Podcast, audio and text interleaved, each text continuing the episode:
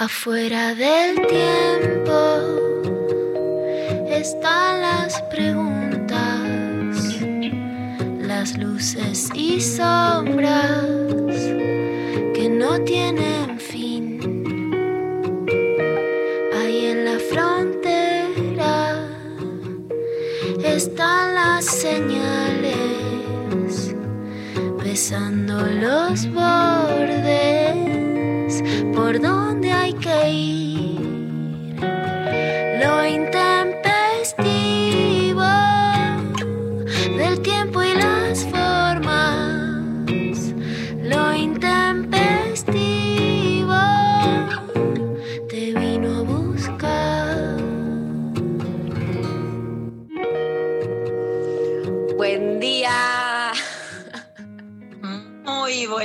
días, Mari, ¿cómo estás? ¿Cómo va, Lula? ¿Todo bien? Bien, ¿vos? Bien. Ayer, por primera vez después de muchos días, creo que pude descansar. Ah, te, ve- te veo, te veo, digo a la, a la gente, le cuento, porque nosotras nos vemos por el Zoom, hacemos una radio con mirada, digamos. Sí. Tremendo. Eh, es la primera vez que me desperté y dije, ay, creo que me siento, tampoco que te digo full descansada, pero en comparación a otros días, como que eh, pude descansar a la noche, lo cual no me venía pasando y, y bueno, es un montón para mí. Para todos. Se te nota en los ojitos, se te nota en los ojitos, le cuento a la gente que está escuchando este programa de radio.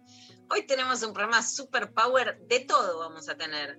Va- Un programa ATR. Ezequiel Adamoski, Vero Lorca, Sí. Quique Ferrari, así, De vamos. todo, clavada de noticias. ¿Qué más Clavada de noticias, clavadón, clavadón. Clavadón. Ya lloré con los audios que me mandó Pablo González, ya Ay. arranqué así, imagínate. Pero un llanto, un llanto de, de Alegría, tristeza. alegría. Ah, ah, fue de alegría, bueno. fíjate vos, fue de emoción, fue de emoción realmente. Ahí te lo voy a, ahí después se los voy a contar, pero fue de, fue de emoción porque el presidente francés Emmanuel Macron felicitó a Alberto Fernández por la ley de aborto legal y la verdad es que se me cayeron las medias. ¿no? Macron, más allá de las posturas económicas y políticas, es el principal presidente que defiende lo que Francia llama la diplomacia feminista y, y para esa Francia el avance de las mujeres en la Argentina es un signo de progreso, ¿no? Y bueno, me emociona, me emociona saber lo que significa eso para Europa, me emociona saber lo que significa eso para América Latina, me emociona lo que logramos, me emociona también que entiendan lo que eh, digamos, que entiendan funcionarios varones lo que significa esto en la geopolítica, ¿no? Así que ya arranqué emocionada para bien. Ay, viste cuando decís, yo creo que en parte, ¿no? Salimos a la calle ese 30 de diciembre, nos volvimos a meter y no hay dimensión todavía de lo que significa la victoria del aborto legal de las mujeres en la Argentina, pero es una victoria de una dimensión histórica. Cuando luchaste además, Mari, tantos años por algo, escuchar no, sí. un presidente felicita al tuyo por una victoria por la que peleamos tanto, bueno, se te caen las medias. Bueno, eh, obvio, se te cae todo, se te cae todo. Eh, programón, programón. eh, vamos a estar charlando con Quique Ferrari y eh, tenemos una consigna, tenemos de todo, tenemos consigna, sorteo, todo lo que puede tener este programa lo tiene. Me estoy enredando entre los cables. Eh, la consigna que tenemos para hoy es, ¿qué invento querés que traiga la ciencia?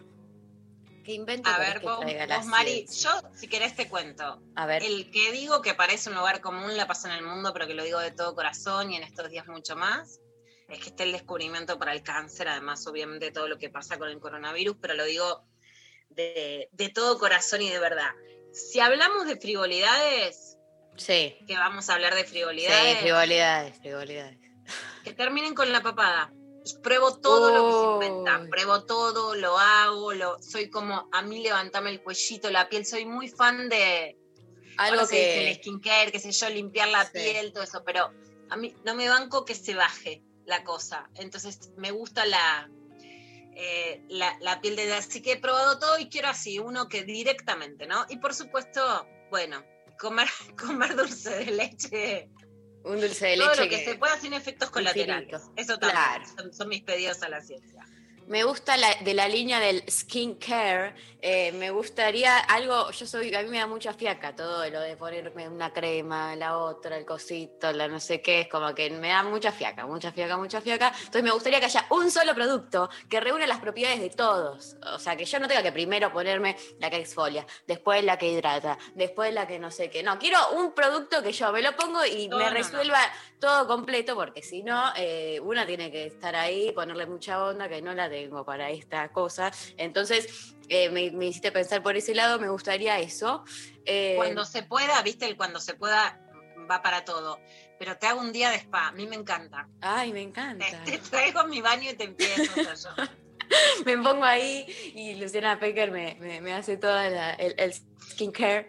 Eh, me encanta, Lola, esa propuesta. Eh, después también me la novia gustaría... de mi hijo, no sé si es mucho, pero viste, tipo, No, la mejor, la mejor. colectivo.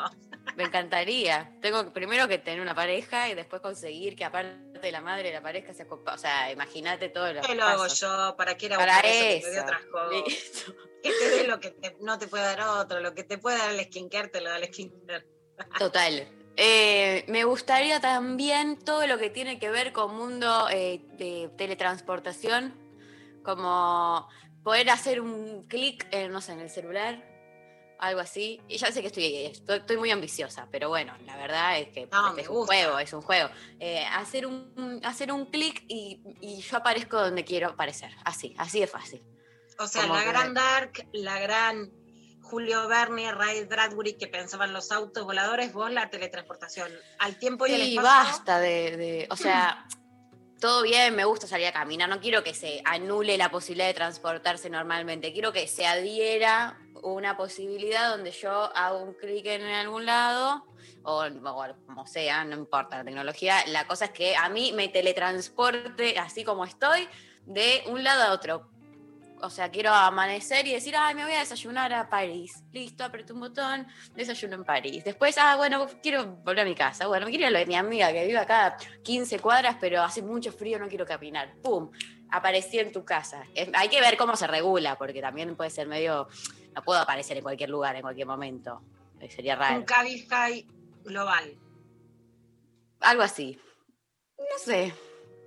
¿En el tiempo también o solo No, en el tiempo no, no, no, no, no, solo por el, en el espacio, digamos, no, no quiero jugar con la cosa del tiempo, ya es un montón, es una peli de ciencia ficción muy, con demasiadas vueltas, hay que ponerle mucha cabeza, me da fiaca, prefiero eso, ahorrarme algunas veces eso, no tener que tomarme un subte, viste, bueno, igual ahora está todo bastante restringido, pero quiero decir, cuando, si hay una nueva normalidad que no sea esta y sea más parecida a la anterior, rever ahí y que sea obviamente algo popular para todos y que, que todos eh, accedan, ¿no? Democrático, todo. No, no, no, algo el pasaje a. Miami que, que Novarecio está ahí Ah, no, Arecio está, lo vi, como loco. pidiendo, pasaje pidiendo a pasajes a Miami, eh, quejándose de cómo puede ser, y el otro que le decía, igual hay algunos que están bastante bien, 200 mil pesos, 250 mil pesos, bastante Ahora- accesible le tira, y yo como, ¿qué? Ahora lo vamos a escuchar, ahora lo vamos a escuchar de después. O sea, vos querés esa ventaja de la ciencia, pero accesible para todos. para todo, siempre todo lo que pensemos que sea apto para todo, para todos y todas, todes. O sea, no, no, no vamos a ser clasistas ni nada para lo que nos quieren correr con ah, no, es de, de clasista que te guste esto. Bueno, no, para todos. Em, bueno, participan. Me encanta. Todo esto porque es porque Ezequiel Adamowski, que viene Ah, claro. hablando sobre las patentes, sobre los investigadores que tienen que pagar para que se publiquen sus trabajos, que a la vez tienen que pagar quienes quieren leer sus trabajos. O sea, una ciencia reelitista, reencriptada, va a seguir hablando hoy de ciencia, abierto, cerrada. Y en un momento de tanto resplandor de la ciencia, un gobierno de científicos, un mundo de científicos, ¿no? De, de de que realmente le- volvemos a estar pendientes de la ciencia, a ver qué le pedimos a la ciencia. Podemos soñar, podemos pedirle boludeces, podemos pedirle cosas serias, lo que quieran. Total. Bueno, nos responden entonces qué le piden a la ciencia, qué le gustaría que la ciencia traiga. Ya hay un montón de mensajes en Instagram. Vayan a participar por las redes sociales, arroba lo intempestivo, en Twitter, en Instagram. Y el WhatsApp 11 39 39 88 88. Recibimos sus mensajes a través de todos esos medios de comunicación y participan por eh, el sorteo del día de la fecha, que sorteamos eh, un libro de Quique Ferrari que se llama Territorios sin cartografiar, es su último libro, editado por Indómita Luz. Les voy a contar que Territorios sin cartografiar es parte de la colección Arqueologías del Futuro, una colección que circula una colección que circula una serie de libros, a veces desde la ficción, a veces desde la teoría, que exploran los imaginarios alucinados de la ciencia ficción, el fantástico y la literatura weird. Bueno, está trepa, acá ya veo la tapa, amo, ya me encantó, me cautivó. Está tremendo. Quique es uno de los mejores escritores. Yo leí un policial que mis hijos se acuerdan porque estaba en el Tigre y cuando Sí. bajaba la luz me quedé paradita al lado del farolito porque viste cuando no lo podés largar. Bueno, además, por supuesto, lo conozco de adolescente. Escribía grafitis en las paredes de, de enfrente de mi casa. Me muero. Grafitis de amor. Ah, Le encanta. voy a contar. Mi hermana Silvana era más chica y le tenía un poco de miedo porque abría la sonrisa con los dientes. qué Pero habilidad. grafi- y grafiteaba todo, así que yo me levantaba, abría la puerta y lo primero que veía era una escritura de Quique en las paredes y es un escritor del carajo que además labura en el subte. Espectacular. Bueno, vamos entonces a escuchar la primera canción del día de hoy. Les recordamos 11 39 39 88 88 nuestro número de eh, WhatsApp. Y nos vamos a ir a la pausa, escuchando a Conociendo a Rusia, haciendo Mundo de Cristal con Leiva y volvemos para hablar con Ezequiel Adamoski.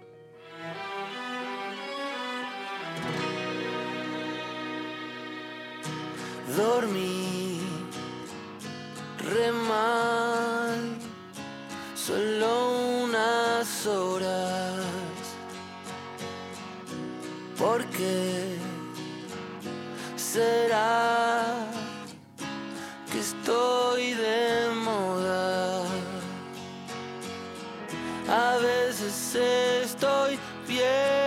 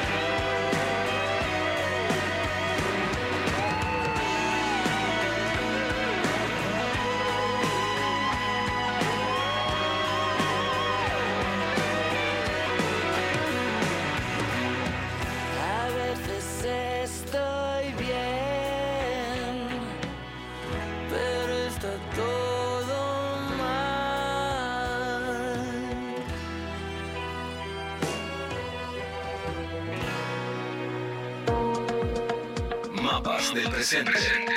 Con Ezequiel Adamovsky. La actualidad política con perspectiva histórica.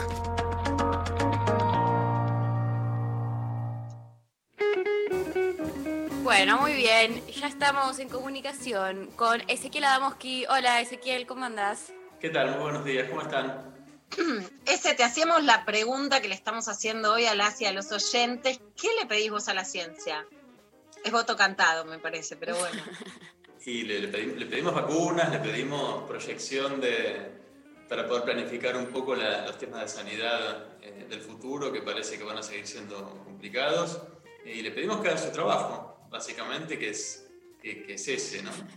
Eh, Y si estamos- podés soñar, si podés soñar así como algo más lúdico, que, eh, que quizás no está tan cercano en, en- en la realidad, pero...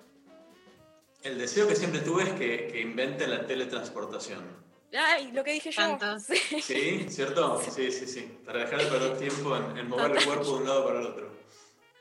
Compartimos. Ayer en un mix que es muy pecker le expliqué un poco sobre racismo en la Argentina a mi sobrina Guaira, que la amo, de 10 años, con un mix entre el culebrón Soy Bruja, que habla de historia en Colombia, y Ezequiel Adamoski. Hice ese mix. Culebrones y Adamoski es mi fórmula. Que en Soy Bruja hay teletransportación al pasado, pan y bien. Ah, bueno. Eso queremos. Bueno, ahora Ese, volviendo al plano de lo ¿Qué nos real. trajiste para hoy? ¿Cómo Mari? Volviendo al plano de lo real, ¿no? Como que nos cuente. Como sí, este tema de la- del tema de las patentes, las vacunas, eh, hubo este anuncio de- del gobierno de Estados Unidos que va a apoyar el levantamiento de las, de las patentes eh, y parece ahora que en verdad hay que esperar a que las empresas tengan, tengan ganas de, de aceptar este pedido, si no va a haber que esperar unos meses, eh, se sigue demorando la, la cuestión. Eh, quería volver por última vez sobre, sobre este tema con una columna que un poco cierra las dos anteriores. Hablamos las, las, veces, las veces pasadas, primero sobre las patentes y todo lo que significan eh, para, la- para el desarrollo científico, para la innovación, y esto de que, contrariamente a lo que la gente piensa, las patentes hoy están haciendo más lenta la innovación, no están colaborando al, desarrollo, ni siquiera el desarrollo productivo, sino todo lo, contrario. Eh, hace, en la última columna hablamos también sobre otras maneras en las cuales el afán de lucro funciona eh, limitando, parasitando, haciendo lento o poco confiable el, la investigación científica, la labor de los investigadores. Y hoy quería volver entonces con un cierre de esto, porque bueno, todas las, las críticas que uno hace siempre son un poco más convince- convincentes si están acompañadas de alguna alternativa. Eh, y en este caso hay una alternativa, eh, que es la que quisiera eh, desarrollar un poco hoy, explicando un poco cuáles son los beneficios de mantener eh, la ciencia fuera de la lógica del lucro y sobre todo mantenerla a la ciencia como un bien público, que es lo que, que es, lo que es y, y es lo que debería seguir siendo. Desde hace ya algunos años hay un movimiento entre científicos que tiene cada vez mayor aceptación en pos de lo que llaman una ciencia abierta. Este es el, término, el concepto que usan, ciencia abierta. Eh, y es un movimiento y un término que refiere a una propuesta concreta que es volver transparentes y de acceso público e inmediato los aportes que eh, hacemos los investigadores en todos los planos, tanto los aportes en las metodologías que desarrollan los investigadores para, para llegar a alguna información, por supuesto las conclusiones de sus, de sus investigaciones y también los datos que van recopilando mientras hacen las investigaciones. Muchas veces los, los investigadores re- hacemos bases de datos enormes que luego nos sirven para decir algo en un artículo, pero esas bases de datos nunca llegan al público, nos las quedamos nosotros y, y en el plano científico esto es súper eh, importante que esté disponible para que lo usen eh, otros. Eh, el terreno del software es quizás más conocido que es la idea, eh, también motorizada por movimiento de software libre, que es eh, poner los desarrollos de software en código abierto para que otras personas los puedan retomar, mejorar, eh, utilizar y, y crear otro más software a partir de, de allí. ¿no? La intención de todos estos movimientos es quitar todos los obstáculos que hoy impiden o hacen más lento eh, el uso de toda esta información por parte de otras personas. ¿no? Todas estas dinámicas que, que explicamos la vez pasada, el, el secreto, la necesidad de pagar para acceder a, a estos conocimientos, por supuesto las patentes y, y toda otra forma de monopolio sobre ese, ese saber. ¿no? Este es un poco el, el concepto, el tema de la, de la ciencia abierta que está, por suerte, cada vez entusiasmando más no solo a científicos, que son los principales impulsores, sino también a funcionarios eh, e incluso algunas, algunas empresas. Eh, hay una cantidad de beneficios muy, muy claros y bien concretos de abrir la ciencia y mantenerla abierta. Eh, en el plano de, la lucha contra el COVID, esto es, muy, es muy evidente. Eh, si la investigación sobre el virus hubiese seguido la lógica que imponen hoy las farmacéuticas con las patentes, no tendríamos hoy una vacuna. Si avanzamos tan rápido, fue por cosas que la gente no, suele no saber, que es que eh, fue, fueron científicos de una universidad estatal china los que por primera vez secuenciaron el, ADN del virus, eh, apenas se supo de la, de la existencia de esta nueva enfermedad, secuenciaron el ADN y lo pusieron inmediatamente en un repositorio de acceso público, es decir, no esperaron a publicar un artículo seis meses o, o, o patentar ese, ese, saber, lo pusieron directamente eh, en el, para uso público. Inmediatamente hubo científicos norteamericanos que, usando esa secuencia, pudieron establecer que el virus del COVID era parecido al virus del SARS, eh, del cual ya se sabía, ya, ya había mucho conocimiento, y ellos, esos científicos norteamericanos también pusieron en uso público inmediatamente esas conclusiones, y esos dos movimientos de liberar un conocimiento científico son los que permitieron que inmediatamente equipos de todo el mundo se pusiesen a trabajar en vacunas y en, en tratamiento. Eh, al mismo tiempo, las universidades y las revistas eh, científicas hicieron un acuerdo para liberar todo lo que se sabía sobre el virus en forma inmediata, sin esperar los plazos eh, habituales, sin cobrar por el acceso a, a, esos papers. Aparecieron incluso los famosos preprints, ¿no? que son los, los, papers o los, artículos que mandan los científicos antes de ser revisados. Bueno, eso directamente ya lo subían como un artículo pre-revisado eh, para que ese conocimiento esté eh, al alcance de, todo, de todos. Y eso fue lo que entonces permitió avanzar tan rápido en eh, eh, la invención de, vacunas. Eh, la urgencia de la pandemia impuso al sistema científico una lógica de apertura, que es, que es la lógica que siempre tuvo hasta, hasta hace algunas décadas, que contrasta un poco con la otra lógica de la que hablamos la vez pasada, del secreto, de las patentes, de la preservar digamos, la autoría intelectual a, toda, a toda costa. La Organización Mundial de la Salud eh, intentó eh, eh, coordinar todos estos esfuerzos en un banco de patentes de medicamentos que tienen, que ya se usó para otros medicamentos y otras, y otras eh, vacunas. Intentó que las empresas continuaran poniendo en acceso público y libre los nuevos conocimientos en, la, en el camino a la fabricación de las vacunas y las empresas no, no tuvieron una recepción muy positiva, por lo cual esa iniciativa de la Organización Mundial de la Salud quedó bastante eh, raquítica. Este es uno de los numerosos eh, ejemplos que uno podría dar de cómo los esfuerzos científicos, si son abiertos y libres, dan lugar a descubrimientos mucho más rápidos, a innovaciones, que no es lo que sucede cuando pasa lo contrario, que es cuando se da a alguien la potestad bastante absurda de eh, limitarlos, privatizarlos, eh, tarifarlos, monopolizarlos, etc. Eh, hay este, eh, algunos ejemplos interesantes que, que, quería dar sobre, sobre esto, de algo que no tiene que ver con las patentes, sino algo mucho más conocido para cualquier investigador, que bueno, cuando uno eh, descubre algo o llega a alguna conclusión, bueno, uno siempre quiere llegar antes que, que otro, ¿no? es decir, ser reconocido como eh, como autor, como descubridor. Eh, claro, el innovador.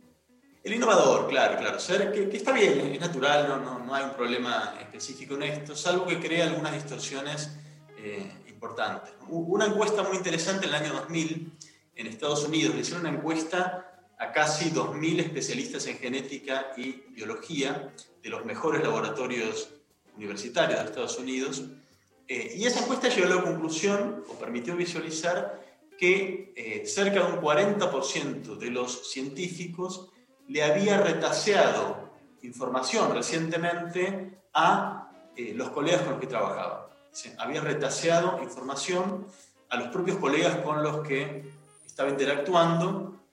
Eh, la encuesta, bueno, encontró una serie de patrones interesantes, que los que más retaseaban información eran aquellos investigadores que tenían vínculos con empresas, corporaciones que financiaban sus investigaciones, más los varones que las mujeres, y, y otra serie de sesgos, de sesgos de ese tipo eh, bastante esperables.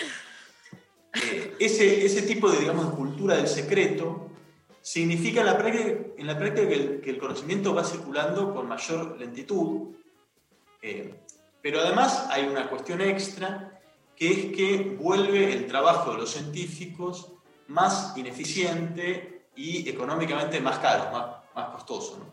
Hay un montón de, de historias que cuenta la gente que trabaja en laboratorios universitarios, hay decenas de historias en este sentido, de por ahí un equipo de investigación que está avanzando con el mayor sigilo en una investigación con vías de luego patentarla, o porque la quieren patentar, o, o son sigilosos porque quieren evitar que otro se las robe y las patente antes.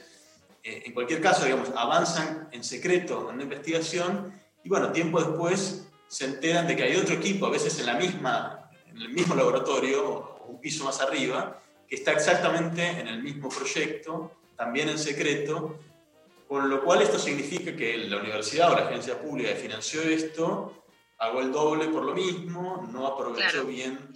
Y es una ciencia recursos. más, más runner y competitiva que, que, que, digamos, que tenga un objetivo finalmente de sanidad, digamos, porque está más, una cosa es que quiera llegar primero y otra cosa es que sea primordial llegar primero al objetivo que tenés en realidad en relación al descubrimiento científico. Claro, claro. En, en el caso de, de las cuestiones de sanidad está claro que hay una urgencia colectiva, es muy evidente esto y es éticamente indefendible tardar más, Claro. Guardar secreto y tardar más en llegar a un, a un medicamento, una vacuna.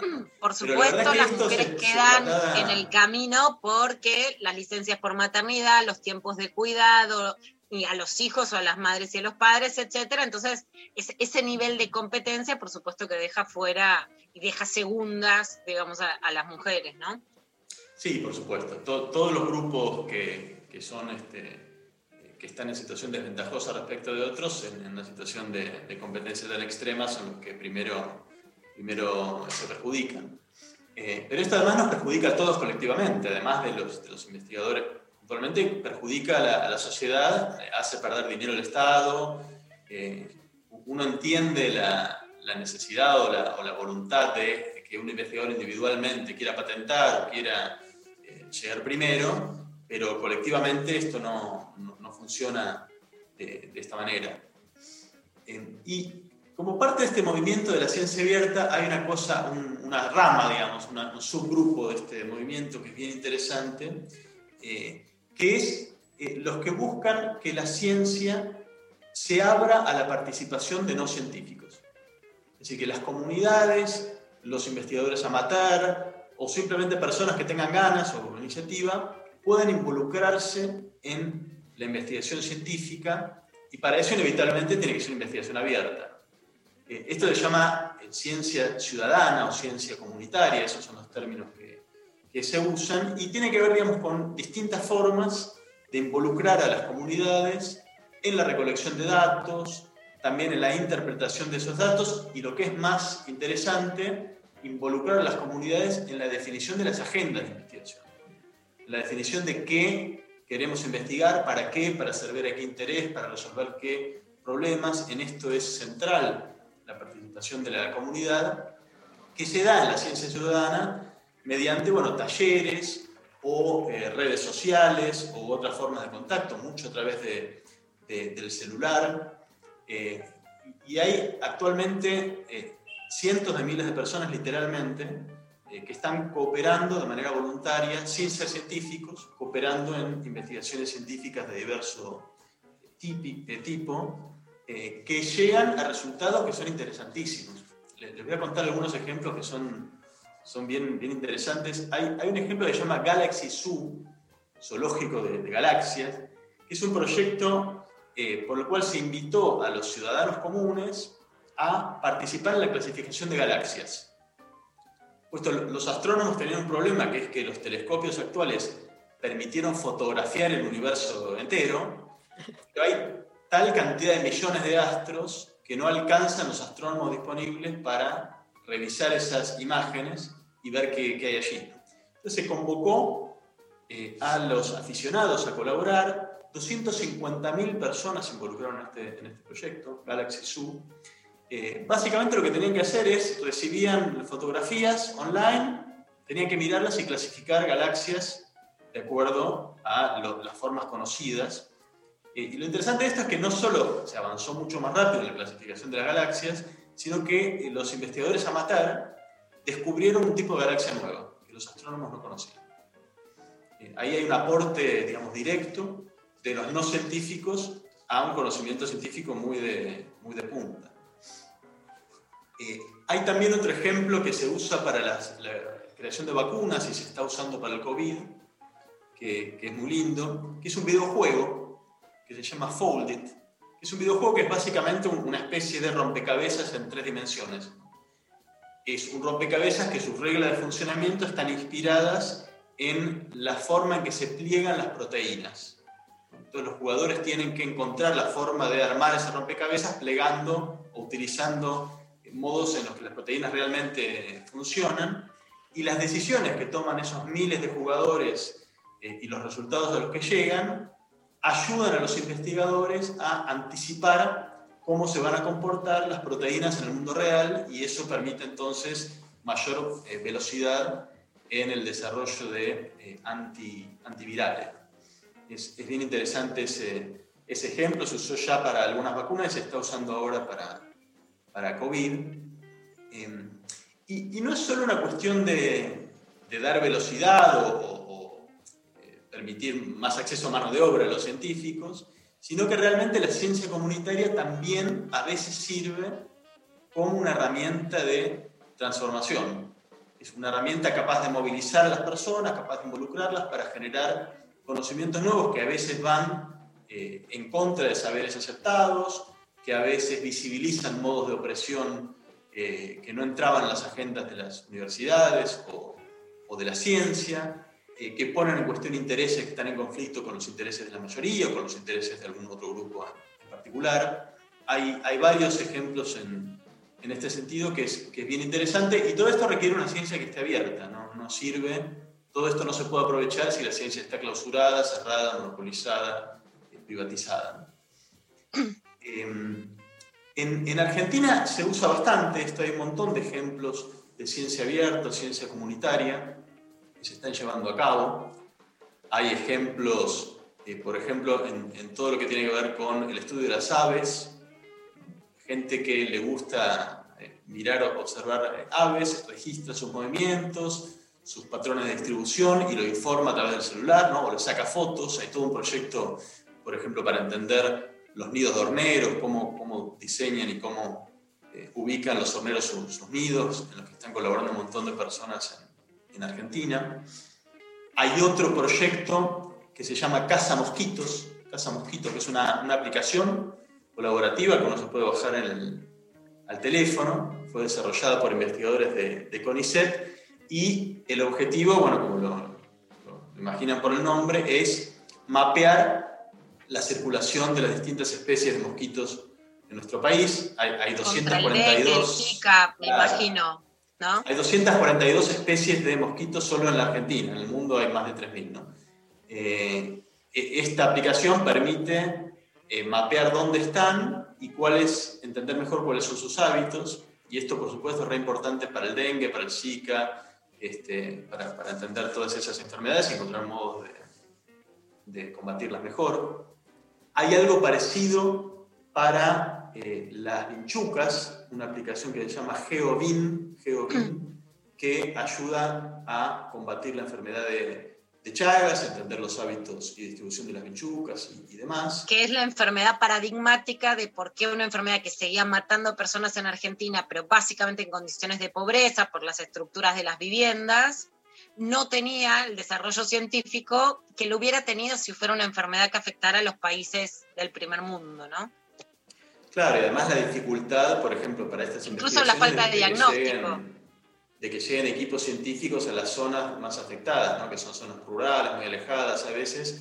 Esto con los celulares la gente puede, puede colaborar y avanza mucho más en el conocimiento.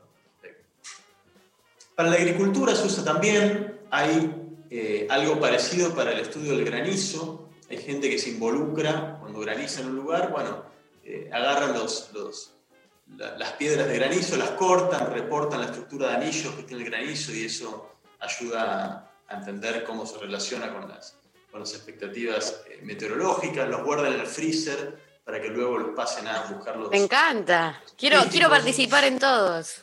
Está, tenés- hay, hay algunos realmente muy, muy buenos. Hay, hay uno que me gusta mucho, que es el que más tiene que ver con esto que, que les decía recién de, de aportar eh, involucramiento de la comunidad para, para proyectos que tengan que ver con la justicia, ¿no?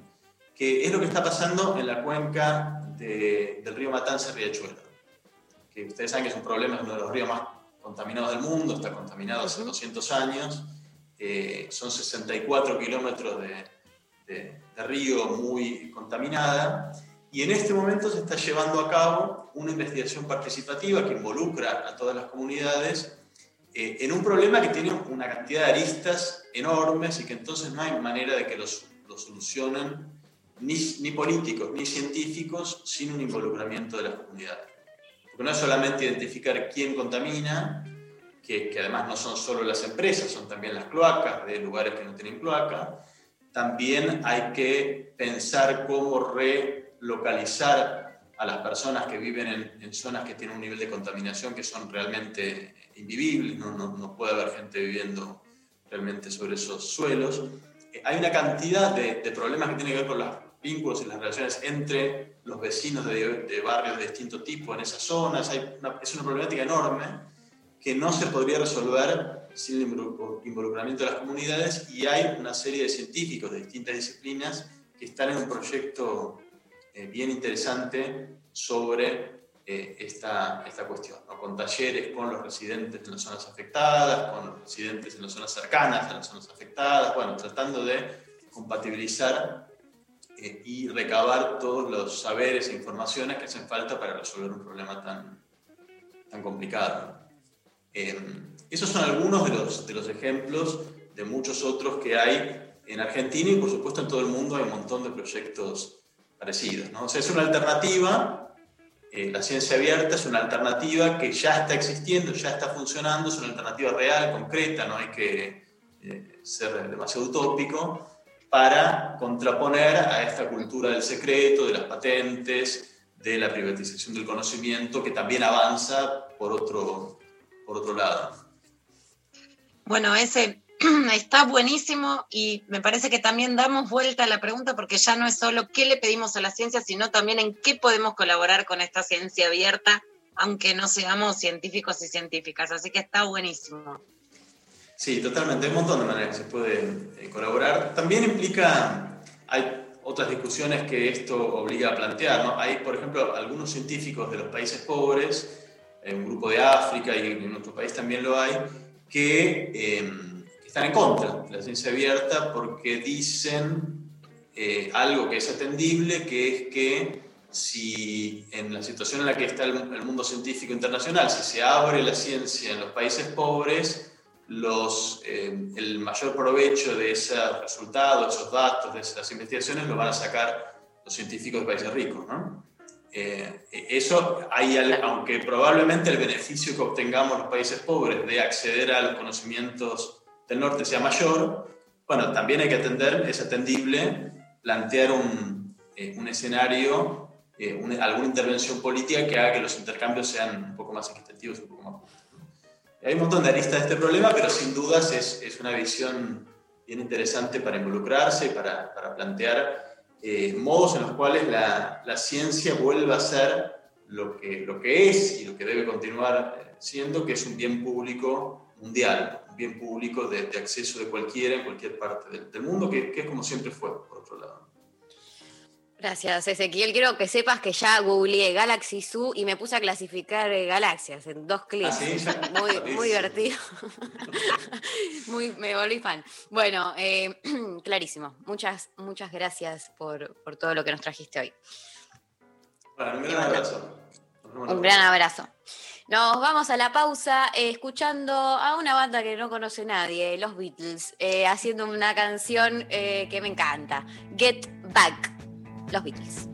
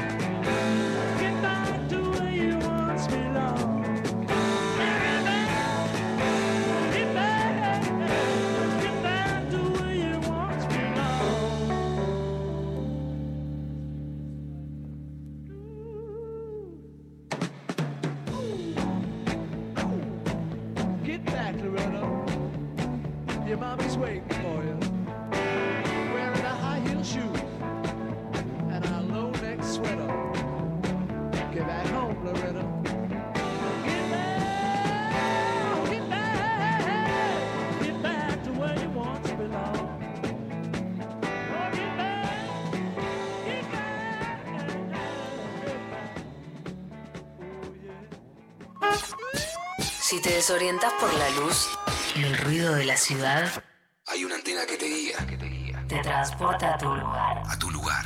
A tu tierra soleada. Con tu música. Nadie sabe nada. 937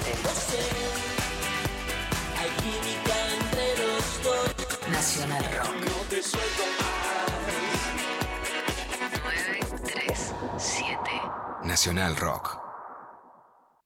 Los Cazurros. Pablo, ¿qué haces con ese desodorante? Un experimento, querido Ernesto. ¿Ves estas gotitas de aerosol?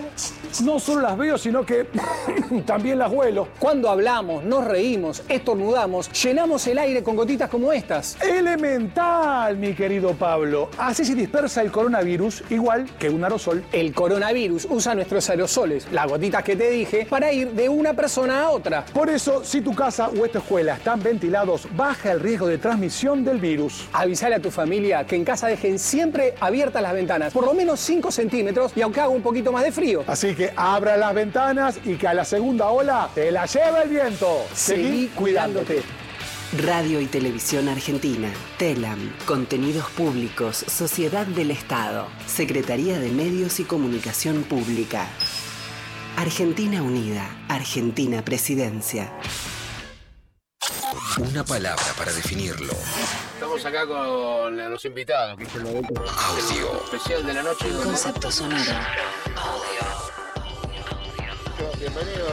DJ Pareja. Sábados de 22 a 0. Con Z Bocio y DJ Way. No, no, me- no me interesa ver al DJ que hace, personalmente. Entonces, no, imagínate en un streaming mi DJ que... Ustedes siempre fueron medio retobados, ustedes armaron como sus propios circuitos. Yo siempre banco mucho eso. Audio por 937 Nacional Rock. Hace la tuya.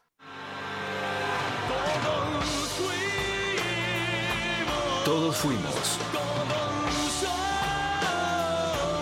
Todos somos.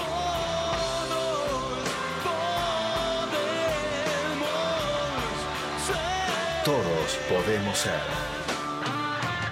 La moto es un transporte para ser utilizado por un máximo de dos personas, el conductor y su acompañante. Los dos deben llevar su casco puesto. El casco te puede salvar la vida. Úsalo. Soy Diego Molina de Conduciendo Conciencia para Nacional Rock.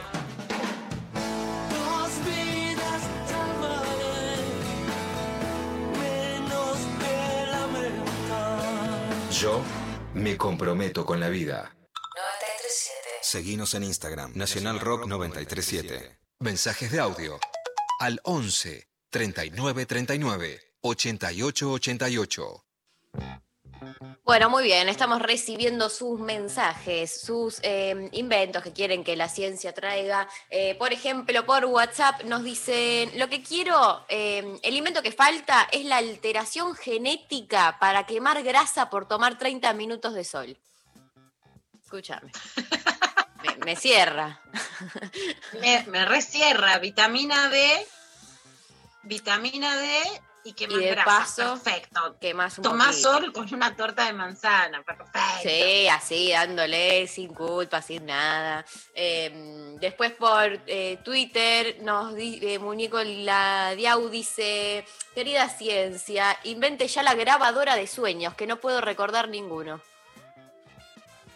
Eso, yo re, eh, a mí me gustaría, yo sueño mucho todas las noches, es- por eso creo que ayer descansé porque no me acuerdo que soñé, entonces significa que, pero el resto de los días sueño mucho y siempre me acuerdo todo, pero pasan las horas del día y se te va yendo, ¿viste? Y, y a veces una, me, me divierte pensar la idea de que eso quede como una peli, un corto, que vos después le El puedes dar los sueños, imagínate, ya no quedaría nada sin Ay, registrar. no.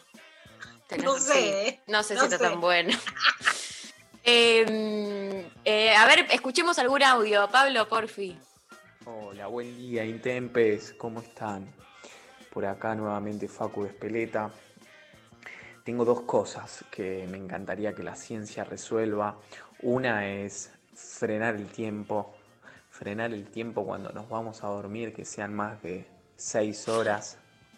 Por acá padre de beba de seis meses.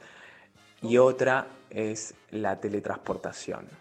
Decir, bueno, me quiero ir a Caramuchita y estoy en dos segundos en Caramuchita con pantalón corto frente al sol. Un beso gigante, los escucho siempre. Un beso enorme Gracias. para ¿Cómo Facu. arrasa la teletransportación?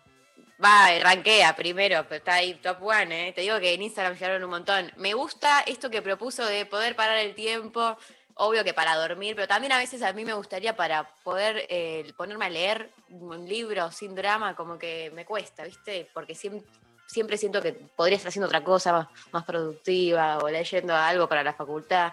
Entonces, poder hacer un stop y, ah, me leo un librito y sigo. Y- Ahí está, una pausa. Es verdad. Hay Una- cosas que necesitan menos exigencia de, de tiempo. Y hablando de teletransportación, no van a venir por teletransportación, pero finalmente van a venir las vacunas de AstraZeneca. Es la noticia más importante del día y creo yo de la semana, porque Carla Bisotti, la ministra de Salud, dijo que está la envergadura de la cantidad de vacunas que, entre las que ya Argentina le compró el año pasado a AstraZeneca y las que vienen por el mecanismo COVAX, que son el de Naciones Unidas, el de la UMS, que reparte vacunas entre los países para que tengan mecanismos igualitarios de acceso, aunque eso no se dé, pero es un empujoncito en ese sentido, a haber más de 4 millones de vacunas. Cambia sustancialmente, digamos, termina con la primera fase de, quiénes son las personas prioritarias para vacunar hasta ahora y según las declaraciones de Carla Bisotti, le da un giro ya directo a la segunda ola. No quiere decir que se termina la segunda ola, porque además recordemos que para que el país esté inmunizado se necesitarían muchas más vacunas, o sea, no inmuniza, pero realmente esta llegada de vacunas sí cambia completamente la situación. Escuchamos a Carla Bisotti ayer con el gato silvestre.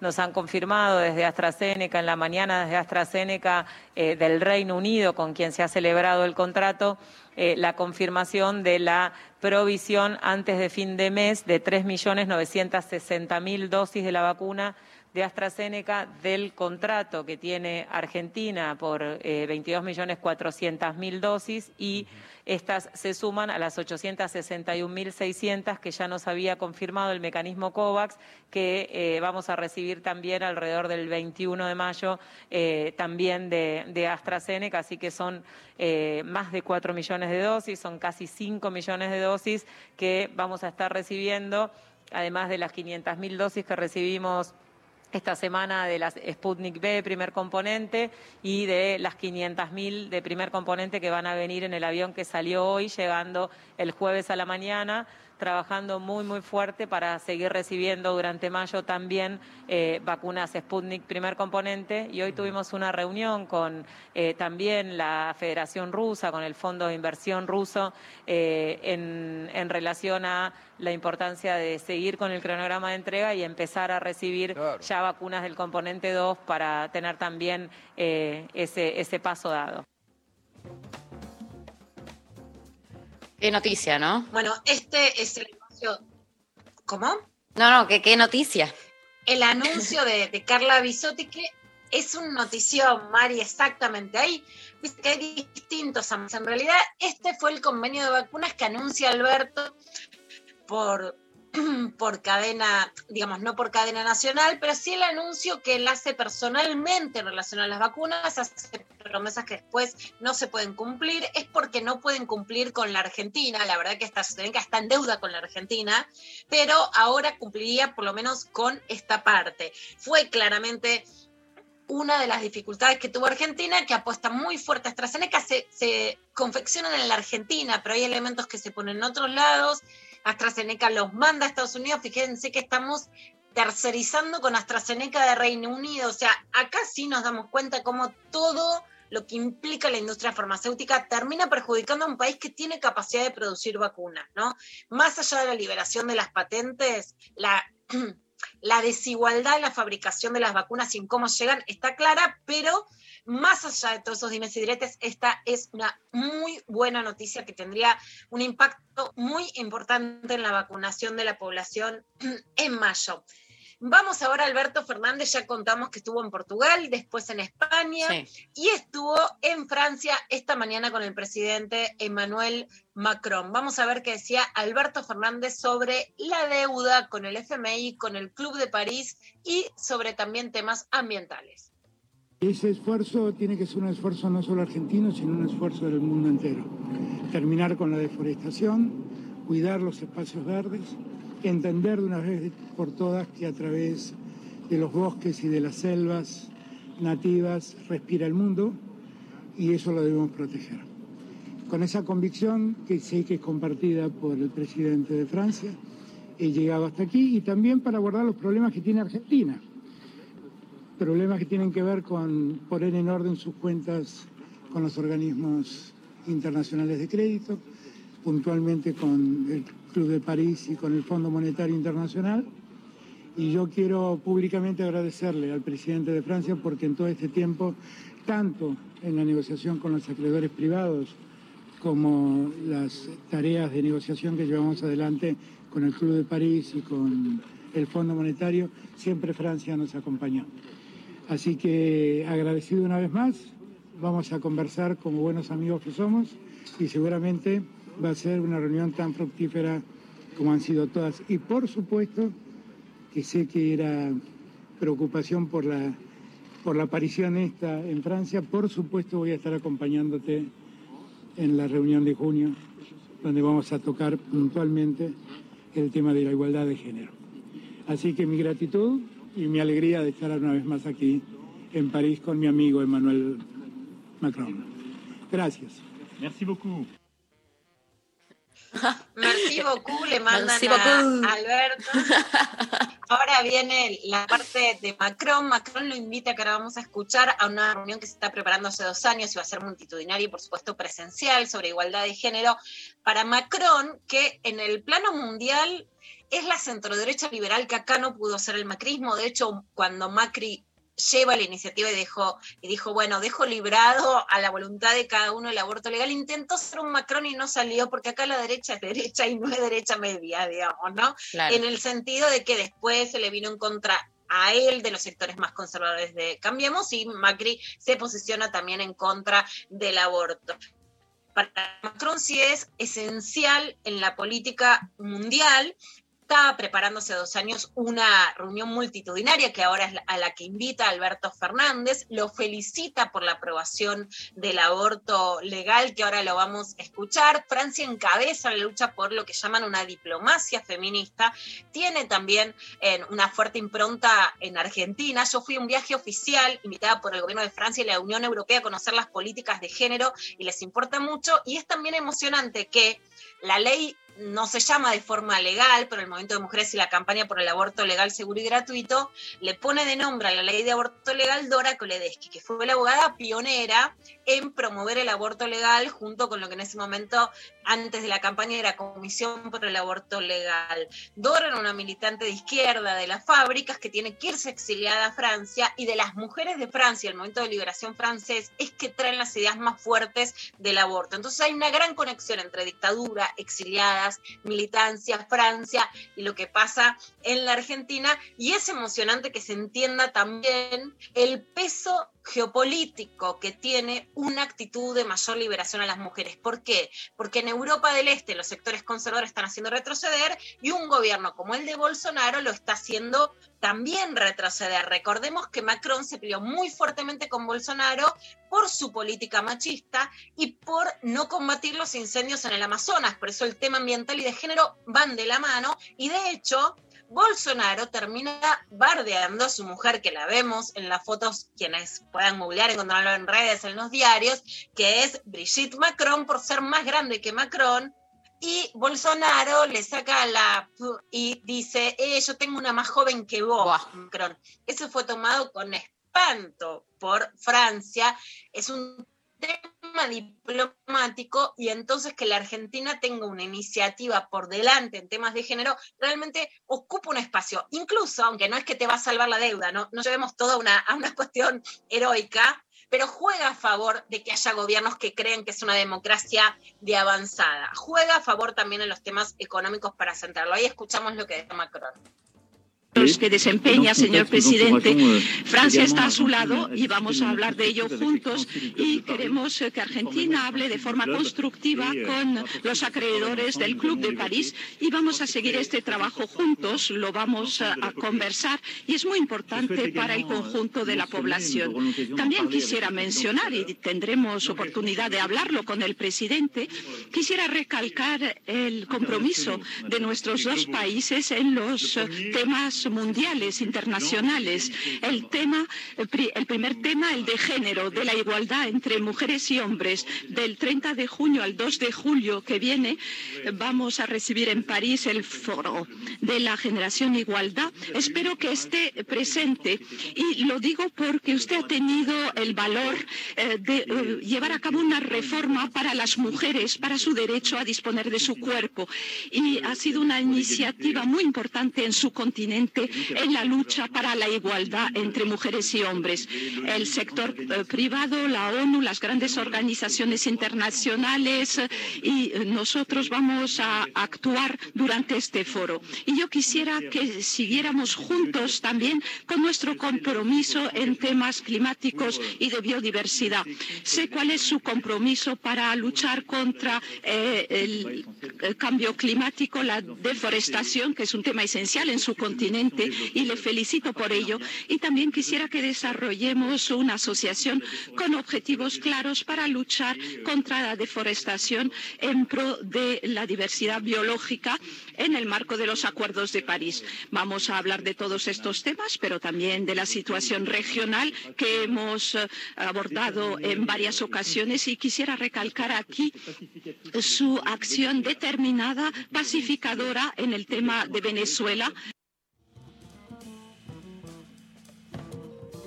Bueno, acá Macron haciendo un repaso y realmente muy emocionante el lugar que le da como felicitación y reconocimiento a la sanción de la ley de interrupción voluntaria del embarazo. Durante el viaje Francia pedí conocer cómo funcionaba el aborto legal en, Francia de los años 60. Fui a la Casa de las Mujeres en, la afuera, en las afueras de París, donde una médica descendiente de libaneses atiende y en 10 años atendieron más de 10.000 abortos, ninguna mujer muerta en París. En la Argentina ahora vamos hacia el mismo lugar, tenemos el mismo derecho, es reconocido internacionalmente como un país de avanzada y de hecho sacado del sesgo de gobiernos de derecha o de izquierda, pero más autoritarios. Claramente podemos dar el ejemplo de Nicaragua, prohibición absoluta del aborto, de Bolsonaro, prohibición absoluta del aborto, y la Argentina no solo le da este derecho a las mujeres y cuerpos gestantes, sino que también se posiciona en un lugar de avanzado y de diálogo en el mundo frente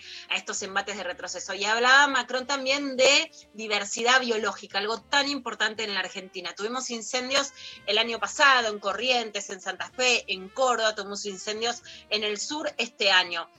En Corrientes, Martín Kowaleski, biólogo y director de la Estación Biológica de Corrientes, está pidiendo específicamente porque se declare a los monos Carayá monumento de Corrientes. ¿Para qué? Para que se los pueda proteger, para frenar la deforestación, frenar los incendios y proteger, por supuesto, a los monos autóctonos. Vamos a escucharlo en sintonía con lo que se está hablando en Francia.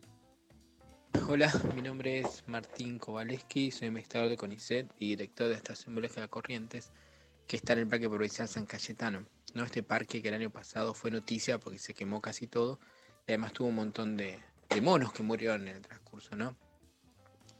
Y ahora empezamos esta campaña junto a guardaparques del Parque Provincial San Cayetano para lograr que los monos carayá sean monumento natural de la provincia de Corrientes. Y está bueno que tengan esta, que sean monumentos en Corrientes y después con el tema de otras provincias, porque primero los protegen de, con mucho más este, en áreas que no están eh, protegidas naturalmente, ¿no? Y, y, además indirectamente protegen los bosques donde viven y otros animales que viven en esos bosques, ¿no? Y esto es muy importante porque en esta época donde los bosques están siendo destruidos totalmente por diferentes políticas extractivistas que está sufriendo el, el, los diferentes ambientes de Argentina, me parece que visibilizar este problema y aprovechar y utilizar estos amigos que tenemos en el, eh, en el monte eh, nos va, creo que va, va a hacer que, no sé, que, que todo termine mucho mejor o, o, que mejore un poco aunque sea, ¿no? Porque la idea esta de, de difundir esta campaña es a la vez que la gente tome conciencia de lo que está pasando alrededor, de cómo está siendo alterado el medio ambiente y que si no nos eh, movemos todos juntos, este, no va a cambiar nada. Así que bueno, este, gracias por el apoyo, nos estamos viendo.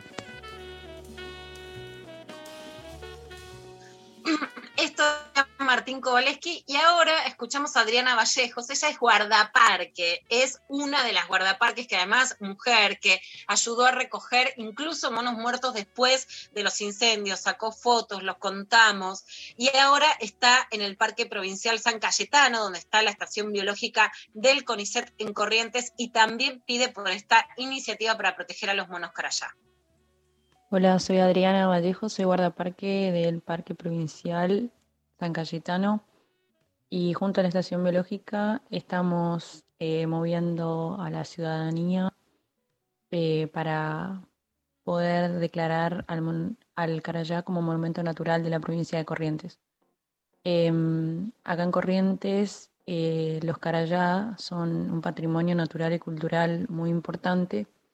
De hecho, si uno pregunta a todas las personas que han venido a Corrientes, eh, seguramente en algún lugar se los ha encontrado, en algún monte, en algún lugar, inclusive también en la ciudad. Eh, que los Carayá comiencen a aparecer en la ciudad, eh, si bien es un espectáculo y un privilegio para nosotros y para todos los que pueden verlo, pero bueno, esto es un indicador también de que los montes están desapareciendo y que no tienen más lugares a donde ir. Así que más que nada el ser un monumento natural garantizaría su protección a largo plazo.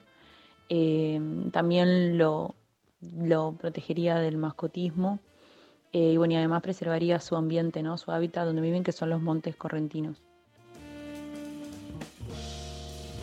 Bueno, entonces apoyamos iniciativa para preservar a los monos carayá y por supuesto la biodiversidad de Corrientes que ya fue atacada y es, como dice Noam Chomsky, cambiar o morir, proteger ya a los monos, una necesidad urgente. Pero hay algunos que no miran para Corrientes, te digo que es una provincia hermosa, alucinante para visitar.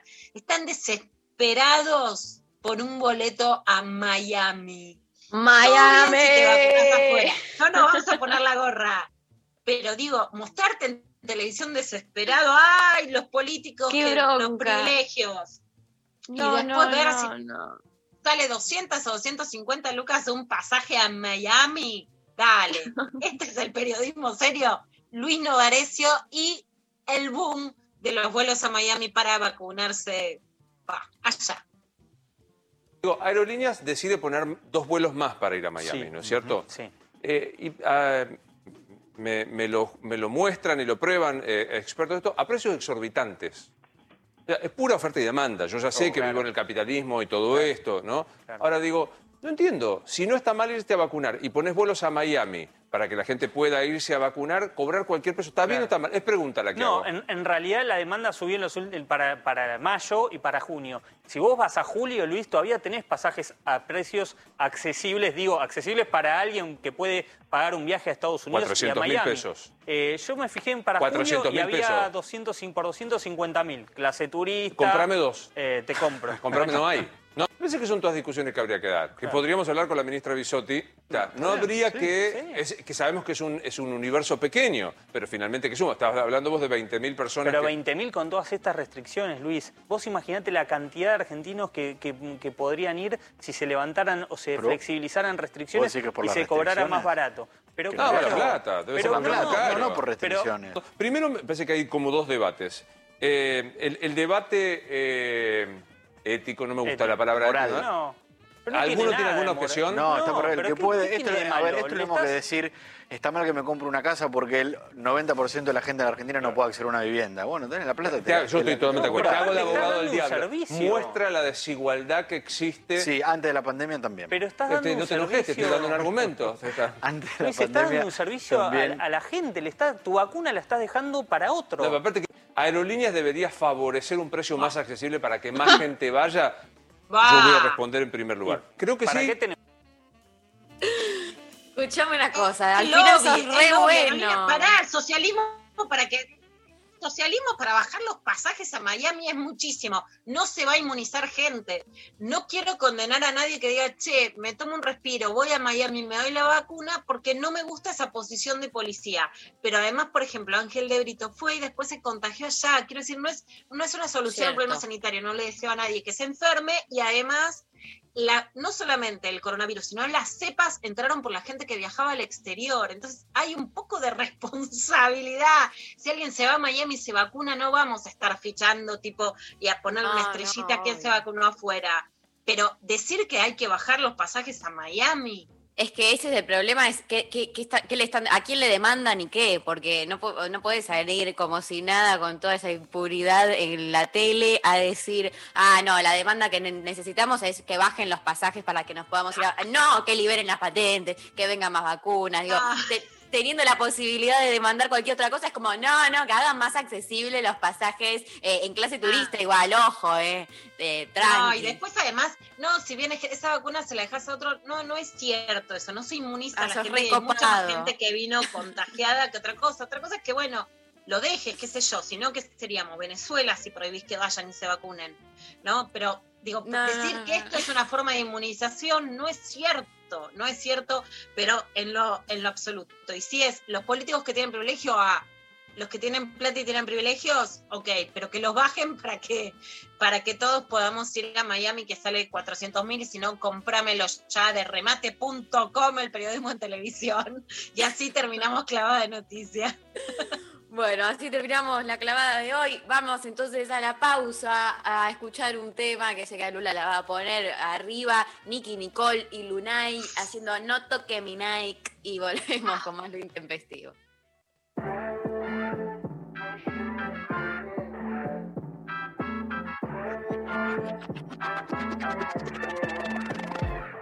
Como sabes, yo no soy de las que tanto le meten. Igual no molestaría si no me comprometes tú. Y hacemos lo que quiera, pero sabes que conmigo después de eso pichar. Ando en el sky, en la peli como Richard Die. Mami, somos Bonnie and Clyde, pero en esta vuelta con ay. Así que mami, damos rey pa'l party, pero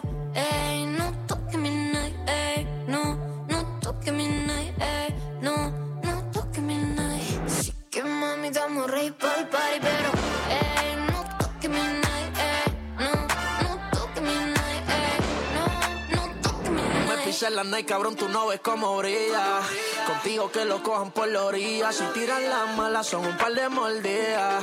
Lo hacen porque saben que estamos al día. Ah, ah. Hace tiempo que llueven los ceros. Ey, hace tiempo que no me importan los cueros. Lluvia de diamantes, se siente el aguacero. Si la baby no es de Argentina, no la quiero. Si no va a fumar, entonces pasa el feeling. Hoy no puede real para la disco tranquila. Pero no se va con tele. Ella se enfoca en pichar y estar chilling. Así que mami, damos rey pa'l party, pero ey, no toque mi night, ey, no, no toque mi night, ey, no, no toque mi night. Así que mami, estamos ready para el party, pero ey, no toques mi night, ey, no, no toques mi night, ey, no, no toques mi night.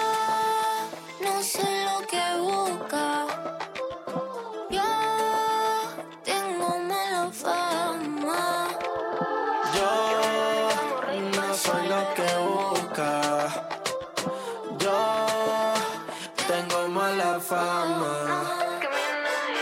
Que mami, damos rey pa'l party, pero ey, no toque mi night, ey, no, no toque mi night, ey, no, no toque mi night. Así que mami, estamos ready para el party, pero ey, no toques mi night, ey, no, no toques mi night. toque mi night. Filosofía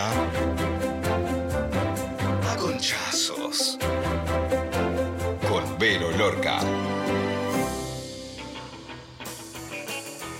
Bueno, apareció Vero Lorca un miércoles. Bueno, apareció Filosofía Conchazos, apareció un conchazo. Nos pusimos a perrear y apareció Vero Lorca.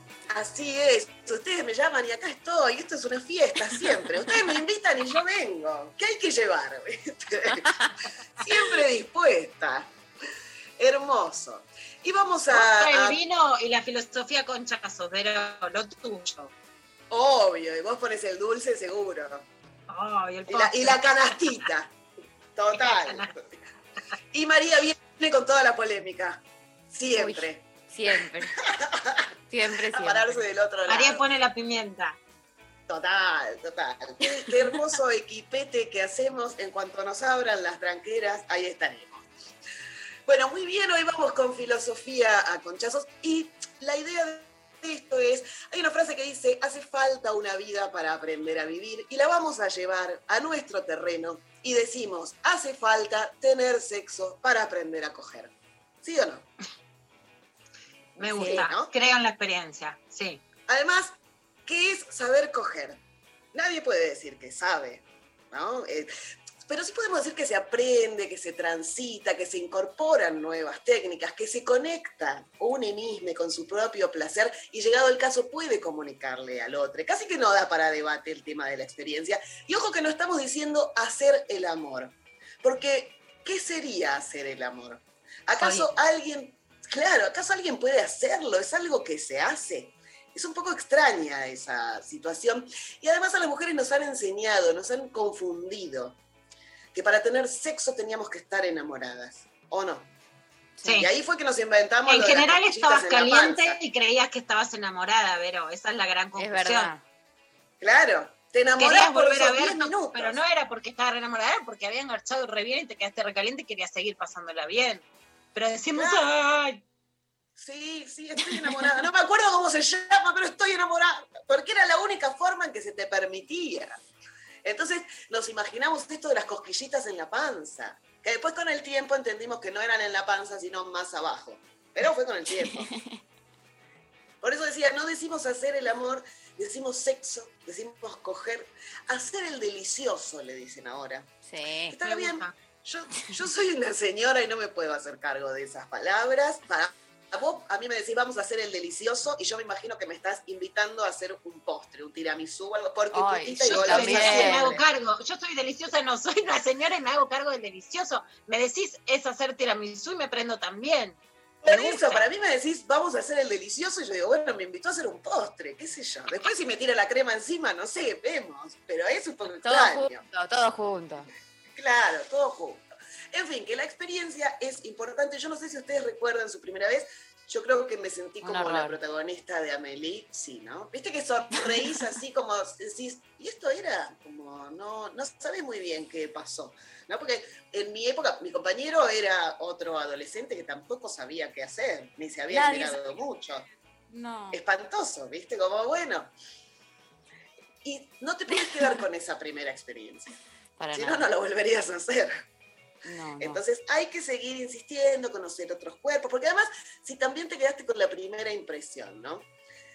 Mala o buena, no está buena. Y si, por ejemplo, tu compañero, en mi carácter de mujer heterosexual, era un varón que tenía, no sé, qué sé yo, un gato muerto, un matafuego de carne, una cosa así, después, después te quedas con, con que esa es la impresión y no. Además, esas cosas son lindas para mirar, pero no, no, viste que, que no, no, no es que, ah, mirá, que- pero igual me parece que es algo que, que no, claro, duele. Una chiquita eh, puede entrar en todos lados, es más cómoda, ¿no? La llevas en la cartera.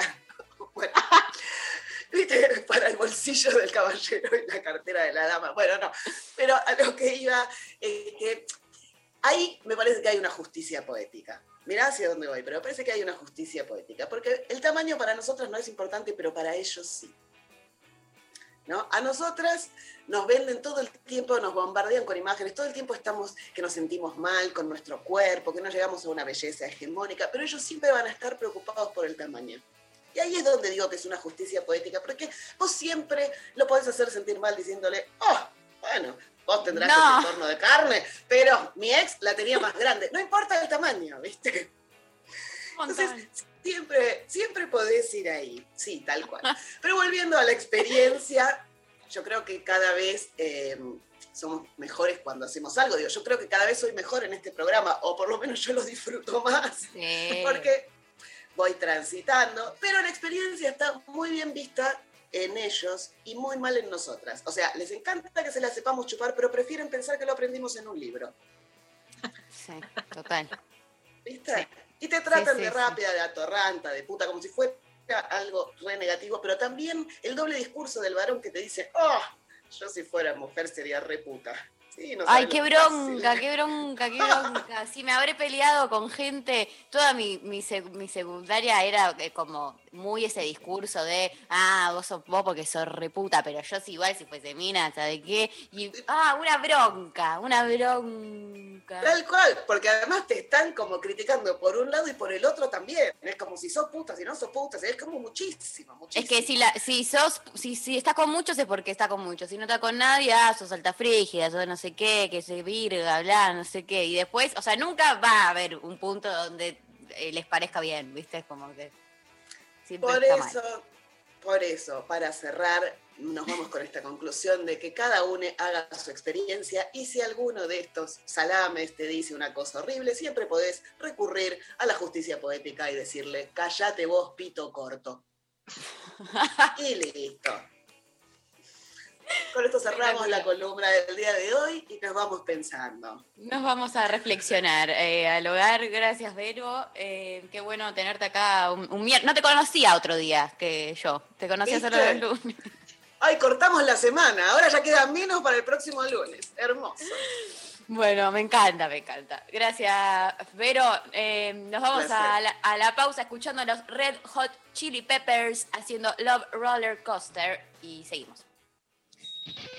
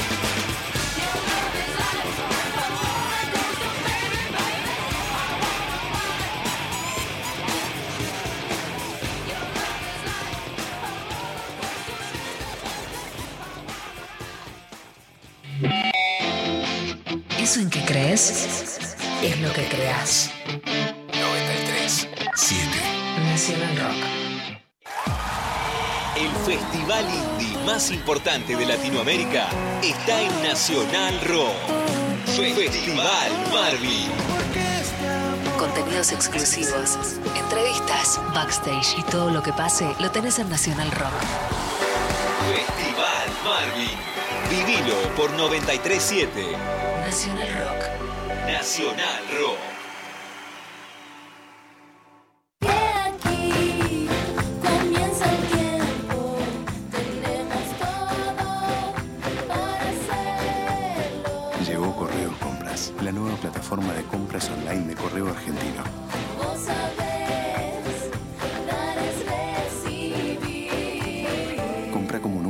recibí como siempre.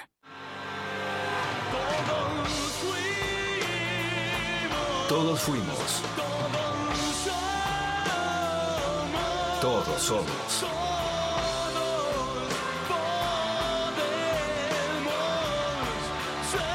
Todos podemos ser. ¿Sabías que chocar a una velocidad de 130 km por hora es similar a caerse desde una altura de 67 metros? Respetá las velocidades máximas en cada ruta de nuestro país. Soy Diego Molina de Conduciendo Conciencia para Nacional Rock. Dos vidas salvaré, menos que lamentar. Yo me comprometo con la vida. La mesa está servida. Hola, ¿qué tal? Divertirse a la tarde está asegurado. Hola, ¿qué tal? Lunes a viernes de 13 a 16. Me río porque yo me acuerdo de una vez que también si es primera vez el médico tiene que controlar lo que te dice, porque a mí me pasó en el medio de la revisación con el señor con cosas adentro de mi cuerpo que me dijo, che, me divierte mucho lo que vos haces en la radio. No es momento, No es no es momento para que me lo no es momento. Calu Bonfante, Diego Ripoll, Nati Carulias. ¿Qué tal? Hola, ¿qué tal? Hola, ¿qué tal? Hola, hola, ¿qué tal? Hola. Por 937. Nacional Rock. Hace la tuya. Mensajes de audio al 11 39 39 88 88. Bueno, muy bien. Vamos a leer algunos de los mensajitos que nos llegan. Eh, por ejemplo, por WhatsApp nos llega, hola Intempes, me gustaría una máquina que detecte tus deseos y te sirva el plato listo para comer y que por una puerta inferior se pueda tirar toda la basura para que se desintegre y desaparezca. Hermosas siempre. Bueno, gracias. Completito. Completo, te hace todo, o sea, de- todo el proceso y, y ecológico. Pedido ya, pero full life. Total, total. Eh, a ver, Pablo, pasame un audio, porfi. Hola chicas, qué lindo día, buen día para ustedes y para toda la producción. Bueno, para mí, eh, pensando en la ciencia en serio, eh, adhiero a lo que a lo que decía Luciana, la cura para ciertos tipos de cáncer que aún todavía no, no se puede combatir y este o por lo menos que se puedan combatir de una manera medio- menos cruenta para el mismo que los sufre. Y bueno, el fantasioso es, ¿podremos alguna vez viajar en el tiempo? Bueno, le mando un beso muy grande a todas. Tremendo. Bancamos, bancamos. Eh, por Instagram nos manda, eh, nos mandan botón para apagar los pensamientos. Ah. Oh, me vendría bien, así, como un tuki, unos minutitos. O para apagar los sentimientos también, te digo. eh, esto me vendría me bien. la vida. Listo, vuelvo a vivir, vuelvo a nacer. La No, persona más sí. insoportablemente sensible del planeta Tierra. Ahora, vos sabés que en Twitter, en Twitter no, en Instagram, estuve leyendo muchas cosas que son como para apagar tu cabeza. Me gustaron. De la, de la editora de Monoblock, por ejemplo, que es una dibujante alucinante, eh, dice, bueno, ordena tu placar. Y yo le hice caso, o sea, como cosas que te hagan no pensar, o sea, caminar, por ejemplo, cosas que me gustó mucho y la tomé como filosofía, más allá de cuánto cociné, cuando para una cocina dijo, cocinar es como meditar, porque no puedes hacer otra cosa. Total, total. Hoy también leí otro posteo sobre el bordado, porque tenés que estar pensando en eso y no se te puede ir al pensamiento rumiante. Me gusta un poco de bajar, ¿no? Cuando te pasan cosas, está todo heavy. Sí, Hay temas de salud de la familia, etcétera, bajar el, el rumiante que ya llega a nada. Sí, yo rebanco todo lo que es eh, ordenar, eh, acomodar, limpiar, no sé qué, me, me suele ayudar con, con música de fondo. O sea, no, si quedo sola con mis pensamientos ordenando, no, tengo que tener como, como o un podcast de fondo, una canción, algo que- No. que, que ayude. Claro. Eh, acá también por, por Instagram, eh, Leonel dice, un robot que haga los trámites por vos. Bueno, escúchame. Uh, Me sirve. Me re, me, me re sirve.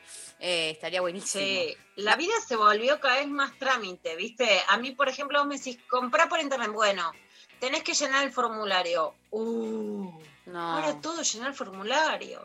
No, no. Para no, comprar un tomate. O sea, si vos me pones un formulario, yo te compro menos, salvo que sea un panqueque con dulce de leche por el que hago ese esfuerzo. Pero si no, me bajás el, el clientelismo al 50%. Total, total. A ver, Te eh, encargo tal, un WhatsApp, listo, un formulario. es No. un montón, es un montón, es un montón. No hace falta. Eh, escuchemos otro audio, por fin. Algo que le pido a la ciencia es, no sé, que se invente algo para que el ser humano pueda vivir 200, 300 años. A ver si así podemos empezar a entender eh, que hay que cuidar el planeta, tener algún tipo de sabiduría que lleve a la humanidad para otro lado y dejar de discriminarnos por un color de piel, por una religión, dejar eh, de hacer ridiculeces como la que está pasando ahora con la pandemia, la verdad. Eh, como estoy tan desesperanzado, necesito que la ciencia eh, invente algo para que la humanidad vaya para otro lado. Me gusta, me gusta. Le estás pidiendo demasiado, pero por lo No, menos pero está algo, bien. algo va. Está bien. Está, está bien soñar, está bien, está ahí su juego. Le pedimos, le demasiado, le pedimos. Bueno. Subamos la vara, como decía ayer el crítico cinematográfico. Subamos la vara. Bueno, vamos a escuchar un tema. Eh, Lisandro Aristimuño, Canción de Amor, y volvemos con más Lo Intempestivo.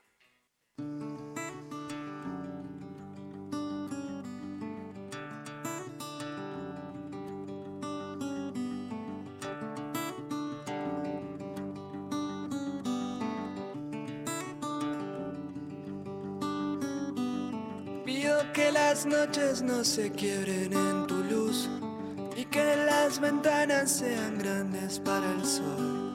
Cuando los almendros no se pasen de estación, buscaré más flores para darte mi canción de amor.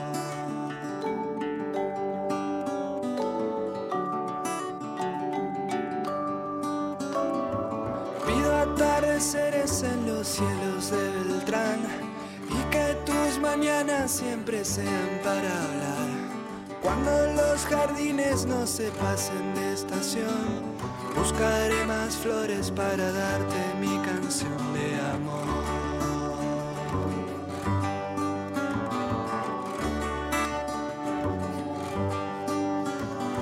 Y si vos querés, te voy a buscar para que los días no se vayan sin pensar. Y si vos querés, te paso a buscar y dejamos los caminos libres de humedad.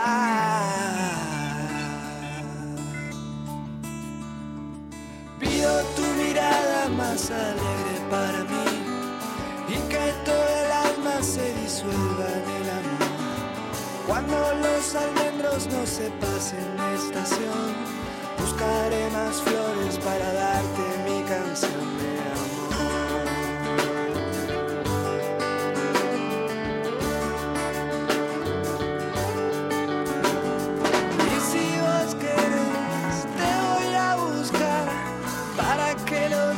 se nos vayan sin pensar. Y si vos querés, te voy a buscar y dejamos los caminos libres de humedad.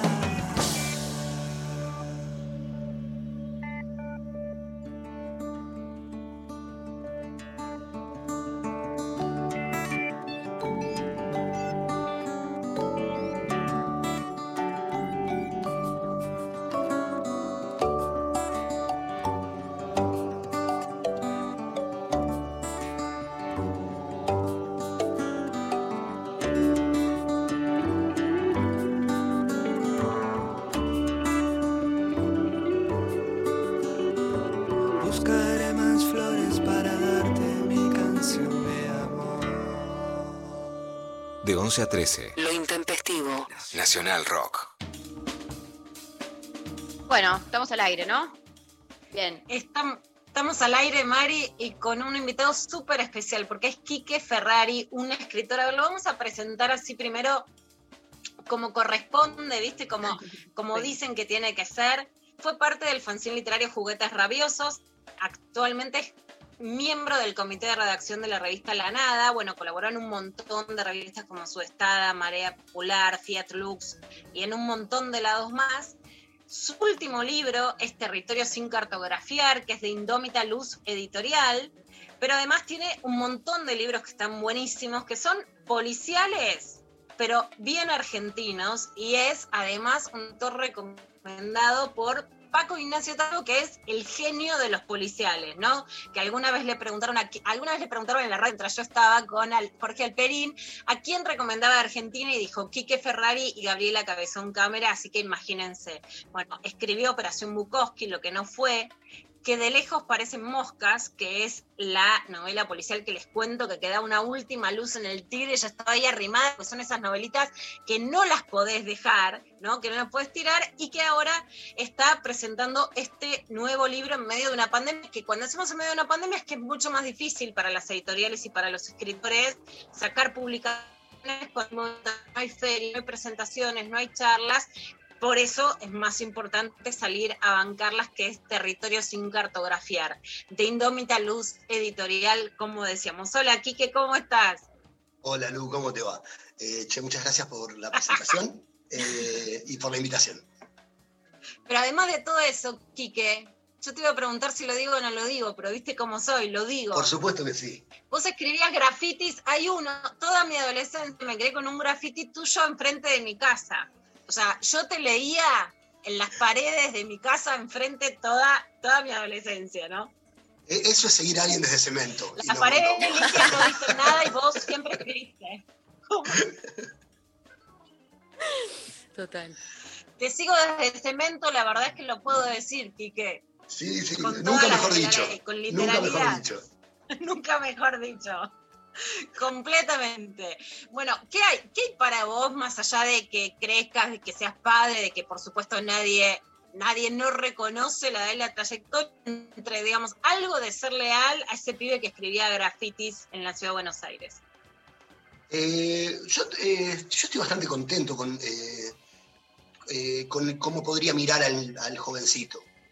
Hay que ver porque el jovencito era bastante intolerante, así que hay que ver cómo, cómo me vería pero yo creo que en, líneas centrales, todos, eh, yo mismo que seguí conviviendo conmigo y todos los que conozco de aquella época, con los que me seguí viendo, con los que seguí en contacto, eh, hemos sido bastante parecidos a nosotros mismos.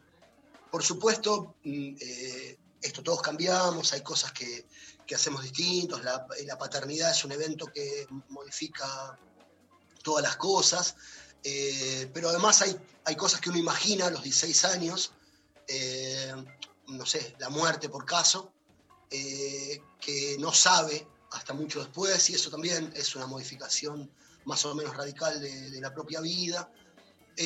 pero creo que en líneas generales yo podría hacer lo mismo en la cabeza al melenudo que fui sin, sin mayores vergüenzas.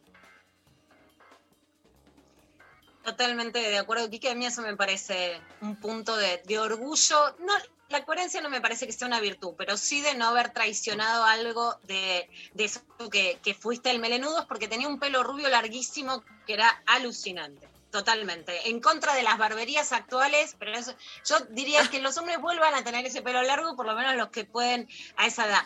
Quique también tiene mucha repercusión en los medios, algo que, claro, a quienes te conocemos o a quienes venimos, no sé si decirlo desde abajo, pero algo así no nos sorprende, pero que en los medios es muy llamativo, que es que sos laburante, que laburás en el SubTV, en la estación Pasteur, que limpias durante las noches, que además te sirve para, bueno, para la paternidad y que, por supuesto, colaborás eh, como delegado de base con los metrodelegados. Primero te pregunto cómo está la situación ahora en medio de la pandemia y todo lo que significa para el transporte público y por qué crees que parece tan raro la idea de un escritor que labura? Eh, bueno, eh, vamos a ver. la situación está eh, picante para todos. Mm, tiene algunas particularidades en el subte. Nosotros estuvimos trabajando toda la pandemia, por supuesto, porque tenemos que, no podemos parar Buenos Aires. Lo cual, si sumamos el poco cuidado que la empresa tiene con nosotros, con el poco cuidado que el gobierno de la ciudad tiene con nosotros, da un combo más bien explosivo. Tenemos una docena de muertos por COVID, eh, lo cual para la cantidad de trabajadores del subte es un promedio mucho, muy, muy, muy alto. Eh, y tenemos una cosa como 500 contagiados, lo cual es un promedio mucho más alto aún, una cosa como uno de cada tres compañeros se contagió. Eh, y además veníamos arrastrando algunos problemas, tenemos el, tema del, del, asbesto, del amianto en el subte, que no, no termina de destrabar. Eh, venimos que eso es algo, que para explicar que es un componente que produce la enfermedad, especialmente en quienes más horas están en contacto, que son por supuesto los trabajadores y las trabajadoras. Sí, un, un material que está prohibido hace muchos años y el gobierno de la ciudad de Buenos Aires compró unos trenes que en Madrid sacaron porque tenían asbesto, los compró cuando ya estaba, o sea, en los manuales dice que tenía asbesto, se los compraron sabiendo que lo tenían o no leyendo los manuales, lo cual, eh, hablando del gobierno de la ciudad, no parecería imposible que no hubieran leído algo. Eh, en cualquiera de los casos, por criminalidad o por omisión, lo que hicieron fue traer eh, un material prohibido y asesino a, a, meter al subterráneo y ahora hay que ir a un proceso de desabestización que es muy complejo y muy caro, eh, pero al que hay que ir porque eh, nos vamos enfermando. Eh, así que bueno, se cruzan estos dos problemas. Eh, venimos discutiendo una paritaria larguísima, larguísima, larguísima. Hoy a la tarde hay una reunión con, con la empresa para tratar de cerrar la paritaria del 2020.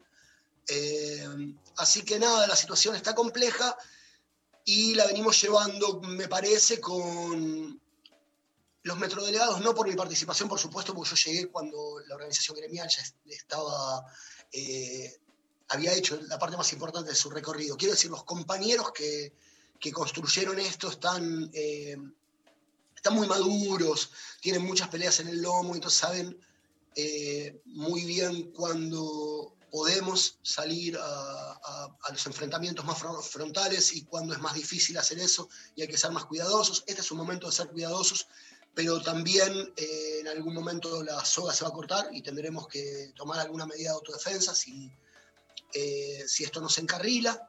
Eh, pero bueno, tratamos de, de que no se, o sea, de no enfrentar trabajadores con trabajadores, de que no seamos un inconveniente para la circulación de aquellos que tienen que, que, que, ir a sus trabajos, pero la situación está compleja. Tenemos muchos problemas, o sea, más problemas que el resto de la sociedad con el COVID.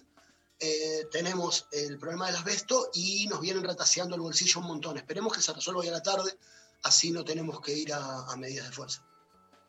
Bueno, por supuesto que esperemos que esto se resuelva y por supuesto también lo, lo, que significa el impacto del asbesto para los trabajadores. Contanos ¿De qué se trata este nuevo libro que además sale en este contexto también más difícil, que es Territorio sin cartografiar? Dale, mira, te cuento, y después te voy a hablar un poquito de otro libro, ambos te, te cuento. Eh, Territorio sale eh, en una, eh, la editorial de, UTEP, Unión de Trabajadores de la Economía Popular, es la cooperativa de edición que tienen los compañeros de UTEP, y la colección se llama Cartografías del Futuro, es una colección que intenta empezar a aglutinar voces que estamos pensando en los cruces genéricos y sobre todo cierta conexión entre algunos géneros populares. Lateralmente el género negro o el policial, pero sobre todo los cruces entre fantástico, ciencia ficción y lo que podemos llamar nuevo extraño. Eh, hay un primer volumen que es una antología de escritores argentinos, ahora está saliendo mi libro y van a salir unos libros de, otros autores argentinos y latinoamericanos.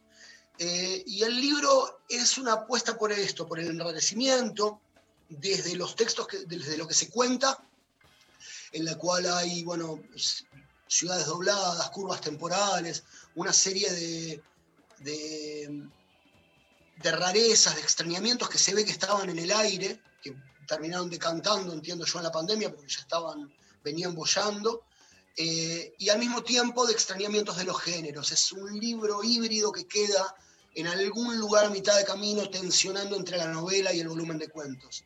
Eh, así que bueno, así espero que sea leído y ya veremos mm, qué opinan los lectores, que son los que terminan el libro.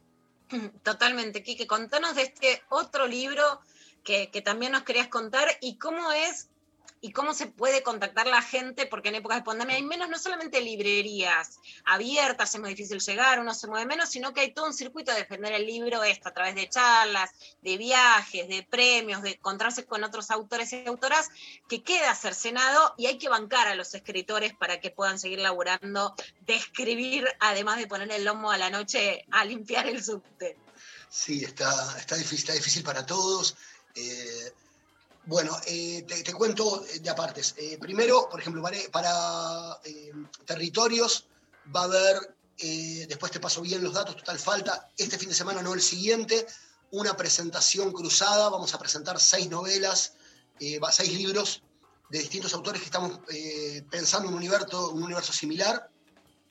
y entonces, bueno, unificamos varias presentaciones para no multiplicar los Zoom, que son una complicación y, vamos a tratar de ahí, eh, eso, agitar un poco el avispero eh, para que esto se mueva. Eh, y cosas como esas somos las que estamos, son las que estamos intentando. Hay mucha gente en observatorios, digamos, en, páginas, en revistas que están trabajando fuerte para, para, darnos una mano en lo que es difusión y demás a los autores. los libros, entiendo la mejor manera de comprarlos, si no están en las librerías que hay abiertas, que no sé muy bien cómo está, es eh, por título y autor en Mercado Libre. Generalmente las editoriales pequeñas tienen formas de, circulación, de venta personalizada. Y el otro libro del que te quería contar eh, es un libro anterior eh, que salió en una editorial pequeña que se llama Tanta Agua. a quienes les estoy muy muy agradecido a las chicas de Tanta Agua porque era un libro que necesitaba conseguir una novia, alguien que se enamorara y le diera circulación. Es un relato muy corto, está muy lejos del registro en el que yo suelo trabajar. Es un libro que también cruza géneros. En este caso lo que yo intenté es hacer una simbiosis entre una crisis personal, una crisis de una pareja, y eh, las reflexiones sobre el oficio de, escribir, el oficio de narrar, que así es el título del librito. Era un momento en el que yo estaba dando muchos talleres, entonces las reflexiones alrededor de, la narración eh, y todo lo demás que pasa en la vida estaban muy presentes. Eh, y entonces como el libro era muy corto y yo creía que tenía que ser publicado por separado, digamos, por fuera de otros relatos, eh, las chicas de Tantagua lo maridaron con, con un ilustrador, Apo, y crearon esta maravillita que es un objeto muy lindo, pero además me permitió que ese texto apareciera públicamente de la manera, la única manera que yo creía que tenía sentido, que era separado de todo el resto de mi obra. Eh, así que bueno, esos son los dos libritos en los que estoy eh, metiendo mis fichas ahora. Bueno, me encanta aquí que ya termina el programa, así que te agradecemos mucho y le decimos a la gente que busque tus libros, que banquen a los laburantes que escriben y a esta forma de narrar desde abajo, literalmente, y desde cemento desde hace, desde hace muchísimo. Territorios sin cartografiar es de Indómita Luz Editora y el oficio de narrar de, ¿por dónde, qué editorial lo pueden buscar? Ahí Tanta agua. Me muero de ganas de, de, leerlos, por supuesto, a los dos. Quique, muchísimas gracias. Un beso grande, muchas gracias a ustedes por llamar. Adiós, muchas gracias. Eh, muy bueno. Eh, ya se nos termina el programa, así que hay que decir el ganador y, despedirnos. Este, les cuento que elegimos como ganador, eh, elegimos todo lo que es ese equipo interdisciplinar que hay por detrás, con un montón de gente trabajando para elegir el ganador. gana la, oyente que nos mandó, hola Intempes, me gustaría la máquina que detecte los deseos, te sirva el plato y después haga que desaparezca la basura y toda la eh, máquina completa. Bueno, la producción se va a contactar contigo. Em, y bueno, se nos, se nos fue, se nos fue el programa, estuvimos a full. Me encantó. A full. Full, full. total, somos full. Somos, somos full. Eh, bueno, Lula, te veo mañana, ¿no? ¿Qué día es hoy? Miércoles. Sí, todo- mañana. todavía queda mañana. Muy bien, muy bien, muy bien. Bueno, gracias eh, a la producción, gracias Lali Rombolá, Pablo González ahí eh, a full también, gracias a Nazarena que estuvo operando y luego, o NASA, solo NASA, ¿sí? ¿Alguien que así me así? No. Tratando de adivinar la seña de Pablo González. eh, Está intrigante. A ver, ¿qué? no me, no me llegó nada, ¿eh? No sé, capaz que eh, estás mandando por privado. levanta las cejas como diciendo, vos tendrías que saberlo, ¿viste? Bueno. Me gusta mucho, Mari. Si esto fuera un taller literario, todavía nos queda mañana. Es un gran título de la novela de lo intempestivo. Total. Ah, Maxi. Maxi. Pablo, bien, joya. Bueno, un beso para Maxi también. Eh, nos vamos escuchando babasónicos irresponsables y nos reencontramos mañana. Un beso a todos. Adiós.